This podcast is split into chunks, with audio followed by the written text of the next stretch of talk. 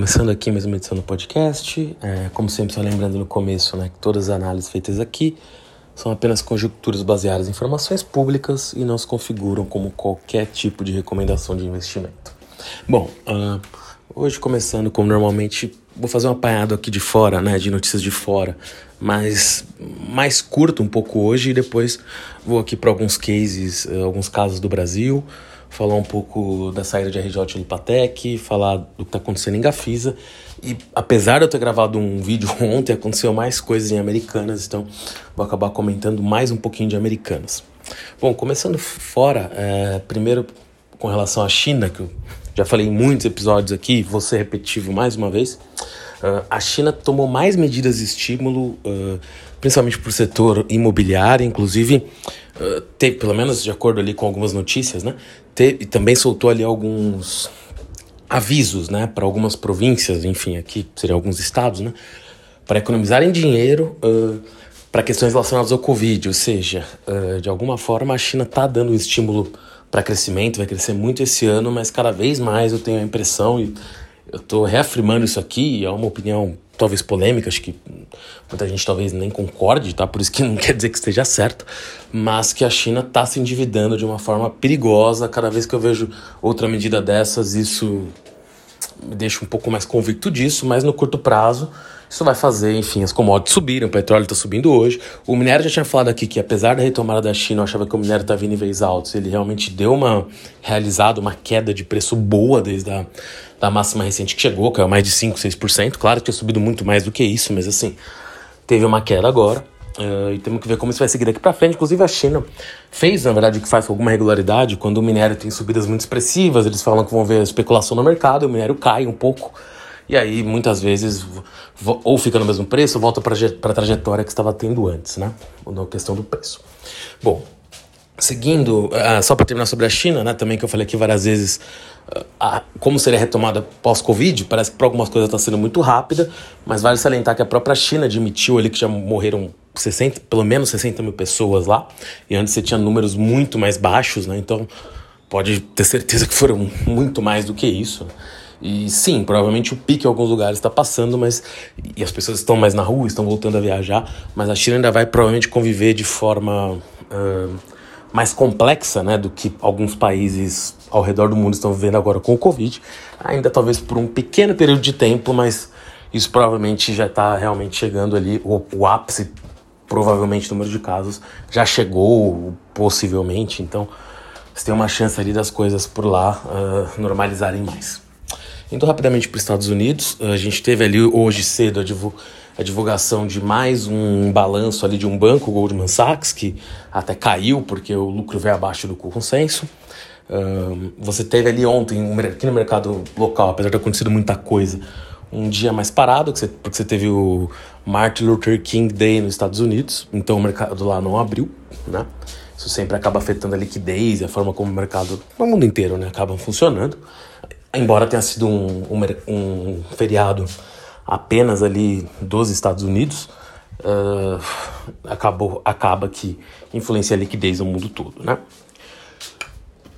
Um, só acho que aqui dos Estados Unidos, basicamente o que eu tenho para dizer é isso. Que, o que eu já, até já comentei aqui no, no último episódio, na verdade, é que se tem cada vez mais uma impressão que os Estados Unidos pode perseguir um pouso suave, mas isso ainda é uma coisa bastante questionável, né? E, apesar de uma pesquisa do Bank of America hoje demonstrar ali que, apesar de muitos gestores, né, e gestores, não estou falando de gestores de, de investimento, né, gestores de empresas, ou seja, pessoas em cargos de chefia em empresas, todo tipo de empresa, estão vendo ali né, uma possibilidade do, de piora do cenário econômico nos próximos 12 meses, mas ao mesmo tempo não vem, a princípio, um número de demissões muito maior, acaba sendo um sinal positivo e até um número razoável deles também ver essa possibilidade de pouso suave.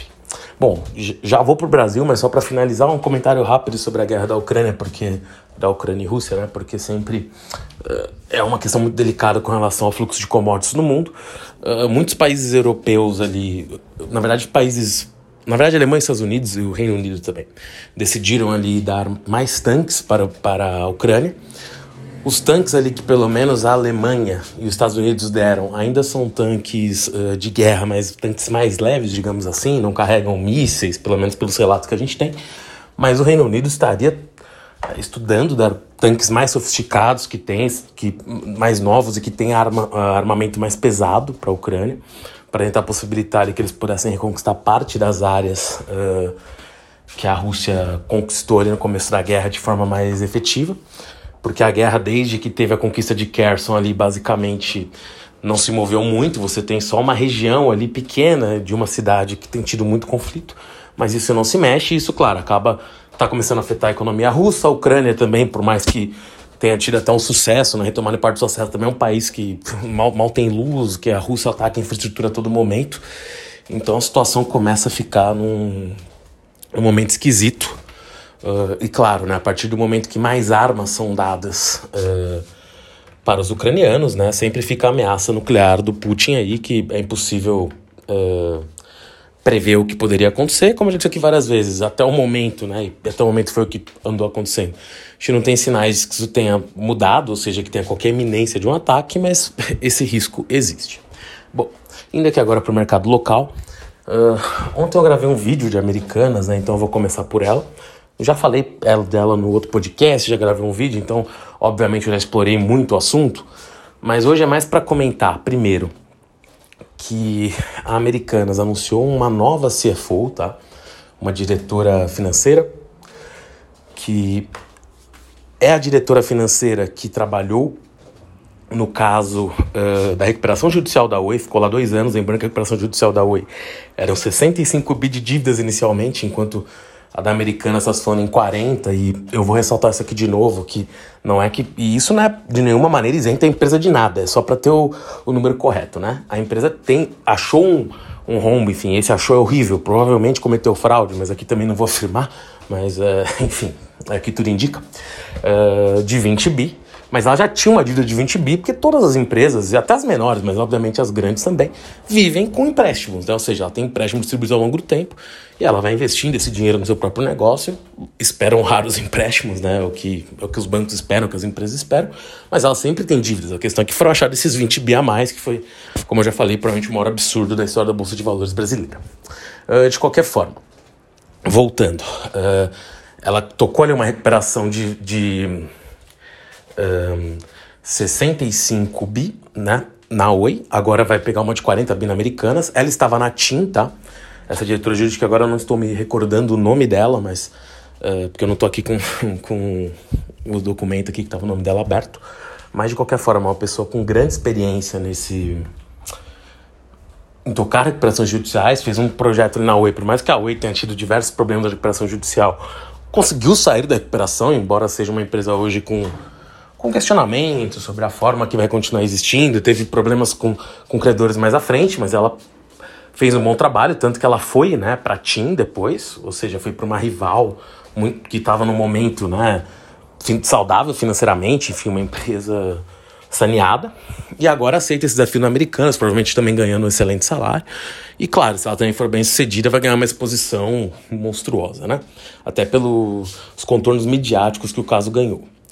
Além disso, né, isso acho que até comentei um pouquinho no vídeo ontem, mas eram mais notícias que fornecedores uh, e mesmo os marketplaces que são sediados ali, que, tem, que fazem vendas pelas americanas, estariam direcionando suas vendas para outros sites, ou seja, tem empresas que têm marketplace que eu tenho uma loja virtual. Né? Essa loja virtual vende, vende no Mercado Livre, vende na Americanas, vende na Magalu, vende na Varejo, vende na Amazon.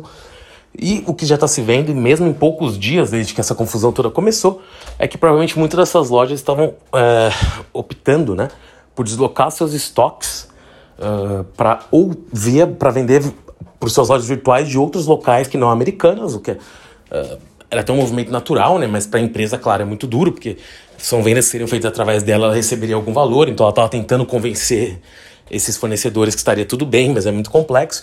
E além do relacionamento com os bancos, né, ficou, eu expliquei isso melhor no vídeo, né, que está lá no canal The Game Never Stops no YouTube.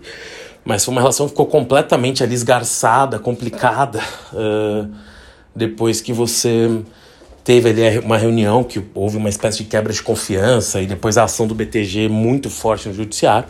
Então a empresa também não tem muito como pegar crédito basicamente em todo o sistema financeiro nacional, embora, claro, tenha ali uma trinca de acionistas uh, que tem dinheiro para colocar na empresa. A grande questão, como eu também expliquei no vídeo ontem, é qual vai ser esse valor que vai ser aportado, tá? Mas uh, a relação continua muito dura para a empresa. A, perdão, não era, não era relação, era o momento, continua muito duro para a empresa. Como eu, eu, também disse no vídeo ontem, sem querer mencionar ele toda hora, mas uh, ainda acho que ela tem uma chance de sobrevivência. Provavelmente os credores, apesar de toda essa beligerância, vão, vão ter ali, eventualmente, que aceitar algum nível de corte uh, no, seus, no valor real de seus empréstimos, senão a empresa pode só quebrar e eles não recebem nada. Mas um risco no horizonte que vai acontecer são que diversos acionistas minoritários e fundos de gestão que tinham ações e, e, não só ações, mas também títulos de dívida que se desvalorizam até mais do que as ações, vão entrar com processos e isso podem ser valores bastante altos. Lembrando que na Petrobras esses acionistas que entraram nos Estados Unidos ganharam 3 bilhões de dólares. Claro, a questão da Petrobras, que era até outra, eram até valores no final do dia maiores do que esses envolvidos em americanas, mas uh, isso só dá uma, uma sinalização do que pode acontecer e também tem a questão que a Petrobras se ressaneou e conseguiu pagar isso, né, no caso da Americanas. É questionável quanto ela conseguiria arcar para esses credores, tá? E só para finalizar uma notícia que saiu agora de Americanas, a empresa uh, saiu agora na imprensa, na verdade, que a empresa foi processada pelo BTG Pactual também no âmbito, não só no judiciário agora, mas também numa arbitragem, tá? E, bom, essa arbitragem, uh, não sei exatamente o escopo dela, porque eu estou aqui fazendo, então não consegui abrir a notícia, mas é mais uma ação que se soma contra a companhia feita pelo BTG, que está sendo mais beligerante dos bancos. Isso só demonstra que a companhia não vai ter vida fácil. E, e só para complementar, a vinda da CFO, que era antiga CFO da Oi, estava na TIM, também é um sinal claríssimo que a empresa deve optar pelo caminho da recuperação judicial, tá? Mesmo que ela faça um aumento de capital, ela meio que já definiu isso e provavelmente tem uma forma de jogar duro com os bancos, ou seja, a gente vai entrar com pressão judicial, então se você não cortar a dívida, a gente quebra, né?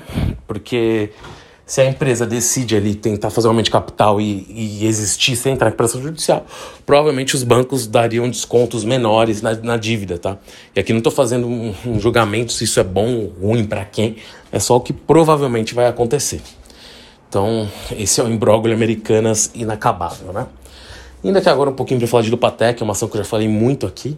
Vou falar dela um pouquinho porque ela pediu a saída de pressão judicial na sexta-feira. Uh, foi até uma surpresa, né? Porque a empresa tinha tomado algumas medidas anteriores que parecia até que ela não tinha muita pressa em sair da RJ. Mas na sexta-feira à noite ela fez uma petição pedindo a saída da RJ.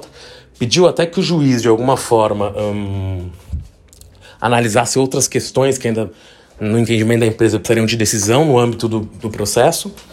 Mas assim, aí tem algumas questões, né? Por exemplo, esse próprio juiz, que é o juiz cuidando da RJ da Lupatec, em outras decisões recentes que tirou a empresa de RJ, ignorou, claro que eram questões diferentes, mas ignorou pedidos para finalizar no âmbito da RJ algumas discussões, então ele pode fazer isso já, e já dar canetada para a empresa sair de RJ. Ele pode também. Uh, decidir essas questões junto, enfim, e aí talvez, não acho que isso vai afetar tanto no prazo também para ele soltar uma decisão, mas claro que se a decisão fosse apenas a decretação da saída de RJ, provavelmente, enfim, não ia sair no dia seguinte, mas ia sair muito rápido, se ele eventualmente se debruçar sobre outros itens ali que a empresa pediu, pode ser que ele, enfim, demore um pouquinho mais para decidir, mas de qualquer forma, deveria ser uma coisa muito, muito, muito próxima de acontecer, tá, nos próximos dias, no máximo, sei lá, uma ou duas semanas para frente aí, Provavelmente acontece até em janeiro, na pior das hipóteses, começo de fevereiro. Claro que é sempre difícil dar data para esse tipo de coisa, tem um nível de, de discricionalidade do juiz muito alto, mas seria algo mais ou menos nessa faixa, tá? E aí aconteceu que a impressão de RJ, sub, nem, para ser bem honesto, não lembro exatamente a que ponto fechou ontem, mas subiu mais de 20%. E bom, tem muita gente frustrada, querendo que a ação subisse 100%, que nem foram os casos de RJ, né?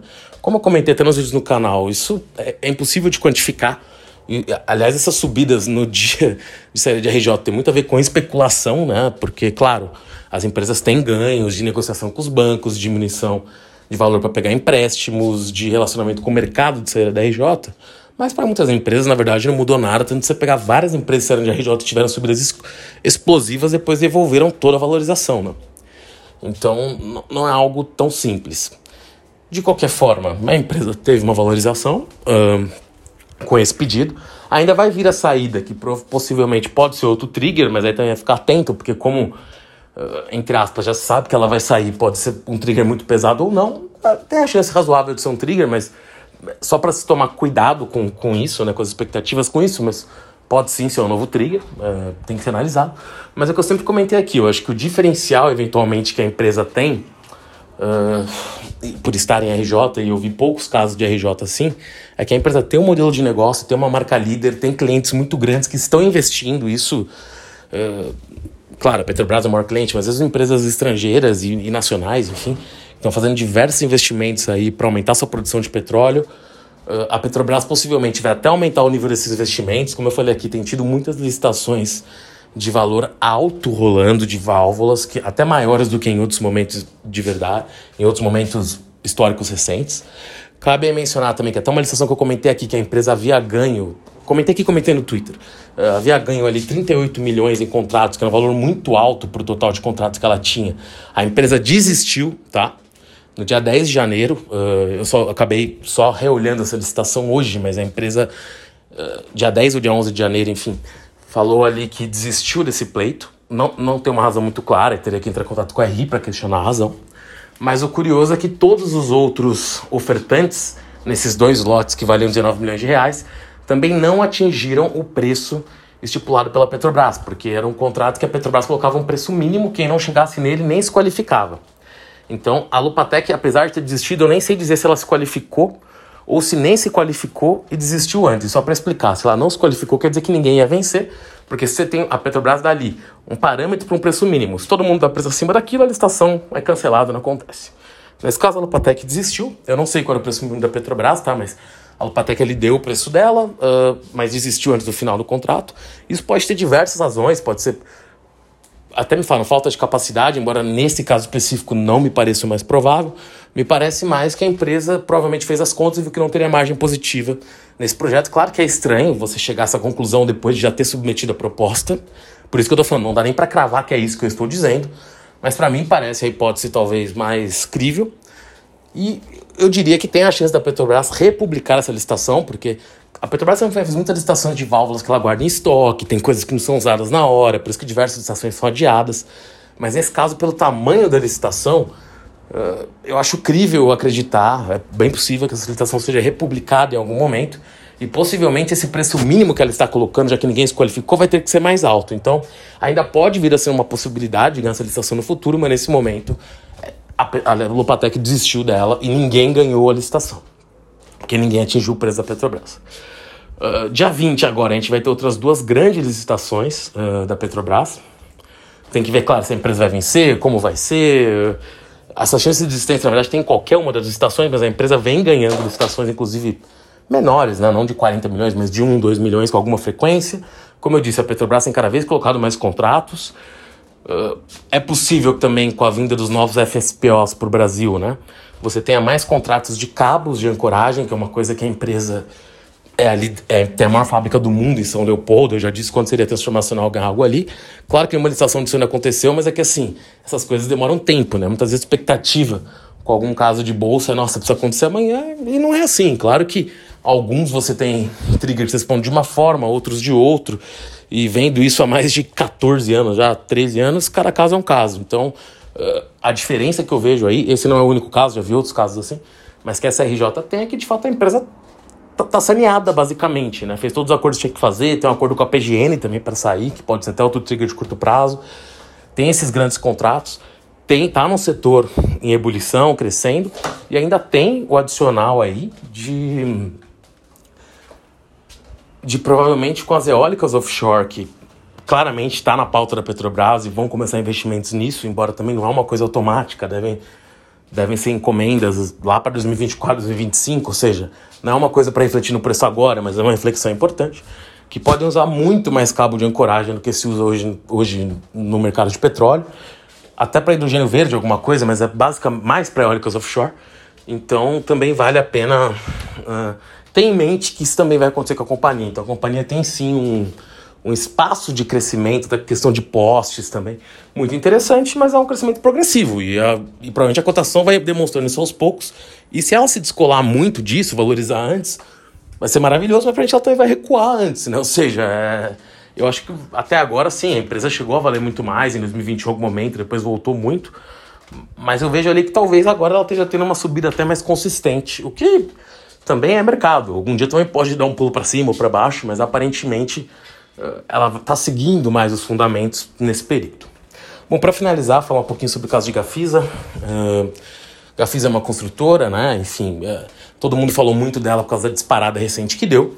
E agora a gente tem ali, né? Não, claro que já tinha sido afirmado pelo, pelo Vladimir antes, né? O gestor da Ash Capital, que é uma gestora que realmente tem feito um trabalho muito interessante uh, na melhora da governança no mercado brasileiro, porque já teve um embate com o mesmo controlador, uh, quer dizer, formalmente ele não é o controlador, mas com o mesmo acionista que ele está tendo um embate agora em Gafisa, que foi uh, o embate que ele teve com o Tanuri em Aliar, em Aliar, o Tanuri, com, Tanuri comprou o controle da companhia e por isso ele era obrigado a fazer um OPA. Só que ele colocou uma condição ali que ele poderia pagar posteriormente alguns sócios que dariam o controle para ele em alguns anos. E isso eventualmente poderia, ele poderia usar isso como manobra para não ter que realizar uma OPA no curto prazo e assim ser controlador, ou seja, porque você tinha lá, comprou mais de 51%, até pelo regulamento do novo mercado, é, que era o caso da Aliar, ele teria que estender essa oferta 100% para todos os outros acionistas. O que ele fez foi, ele comprou sim o controle, só que ele falou, os acionistas que eu estou comprando o controle, na verdade eu só vou efetivar o pagamento para eles em 2000 e era alguns anos para frente, e até lá então eu só vou ficar pagando uma parcela corrigida do CDI do, do montante total. O que que isso transparecia, né, para quem estava vendo? Que na verdade ele estava adiando esse pagamento final para possivelmente se ele quisesse ou desistir do negócio ou tentar uh, não pagar o OPA, que é um valor muito mais alto, que você teria que comprar ação de vários outros minoritários, uh, sair disso. E acabou ou oferecer um valor menor no futuro, né? Caso ele conseguisse fugir da realização da OPA com esse argumento. Então, teve mais outras uh, figuras reclamando, mas a mais proeminente foi, foi o Ash Capital, na figura do gestor Vladimir. E acabou que vencer esse braço de ferro, a Aliar fez uma OPA e fechou o capital e, e pagou o mesmo valor que pagou os controles para todo mundo. Agora na Gafisa, que o Tanuri uh, tinha ali uma participação que muita gente achava que era através da Planner Corretora, tá? O curioso é que a MAN, que foi o veículo que ele usou na Aliar, começou a comprar um monte de ações depois que a Ash Capital pediu para chamar uma assembleia. E tem um outro veículo que a Ash Capital também diz ser do Tanuri. Então, somando essa participação que a MAN comprou, que ele tinha com a Planner e esse terceiro veículo, ele chegou a ter mais de 44% das ações da Gafisa. E a Gafisa tem uma Poison Pill, que chamam de pílula de veneno, que uh, quem, qualquer acionista que passe 30% do valor da companhia é obrigado a fazer uma proposta pelo, pelo seu fechamento de capital. E esse valor dessa proposta deveria ser feito por um laudo de avaliação. Claro que é muito difícil estimar quanto seria o valor de um laudo de avaliação desse, tem várias questões, mas o valor patrimonial da companhia, aí depende se a companhia dá lucro ou não dá, para ver se o valor patrimonial faz sentido, mas de acordo com o fundamento seria 34, tá? E lembrando que a ação, quando disparou, teve short squeeze, poucas semanas, ela chegou a valer 30 e tantos, né? Agora voltou para a faixa de 12, 13, 14. Até teve uma subida expressiva hoje mais cedo, depois secou um pouco. Até por isso, né? Então, até por, por esse fato que eu estou acabando de narrar agora.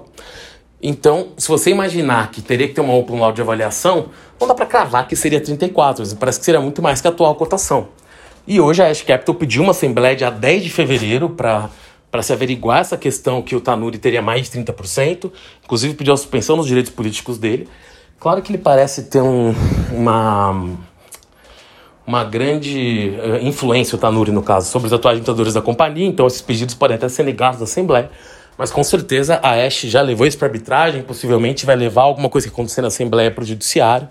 Além disso, também tem questionamentos ali de veículos né, que a Gafisa comprou, comprou FIPs que seriam do Tanuri por valores acima do que deveriam ser. Então aí você teria possivelmente mais 500 milhões que a empresa teria que reaver. Isso é outra discussão. Teve também a discussão do Fazenda Itaim, que foi o hotel que ela vendeu uh, por um valor bastante acima do que tinha comprado, mas de acordo também com a apuração da Dash Capital, possivelmente teria sido vendido para um próprio fundo ligado ao Tanuri, ou seja, apesar de terem pago um valor bem mais alto do que a empresa comprou, provavelmente poderia valer ainda mais, já que o Tanuri vendeu por ele mesmo. Então você tem uma, uma série de questões uh, uh, societárias, né, mas que acabariam sendo para burlar a companhia e beneficiar o Tanuri, através de pagamentos altos para comprar investimentos deles imobiliários, a companhia comprar possivelmente valorização do mercado. E aqui não estou falando que nada disso é verdade, mas são as alegações. Uh, você tem ali também um, a companhia uh, comprando ativos da Gafisa até acima do que a Gafisa pagou por eles, mas provavelmente, como estão ligados ao Tanuri, a empresa não reportou que são partes relacionadas, levam a todas as dúvidas se foi pago a forma correta também esses valores, né? É, fica muito difícil acreditar nisso. Então, esse bando de coisas deixa esse cenário de incerteza. E é muito complicado dizer a chance de ter OPA, mas o fato é, é muito estranho uh, esses veículos todos, principalmente a Planner, que sempre foi vista como o grupo pelo qual o Tanurei tinha, tinha participação na Gafisa. Depois dessa compra da MAN também na Gafisa, que é um veículo ligado ao Tanuri, sempre foi, uh, ele não ter ultrapassado os 30%. Então, não dá para cravar que uma OPA vai acontecer, até porque, como eu disse, na Assembleia ele pode inclusive perder na votação, pode ser que o Tanuri vote ou fale que a participação da Planner não está ligada a ele. Vai, vai ter esse tipo de discussão. Mas eu diria que se vai para o judiciário, provavelmente a chance de uma OPA uh, parece razoável, embora não dê para cravar isso. Mas a discussão está num patamar estranho que uma OPA deveria fazer sentido. Bom, como até também gravei um vídeo separado ontem sobre Americanas, hoje eu vou ficando por aqui. Até a próxima edição na quinta. Valeu!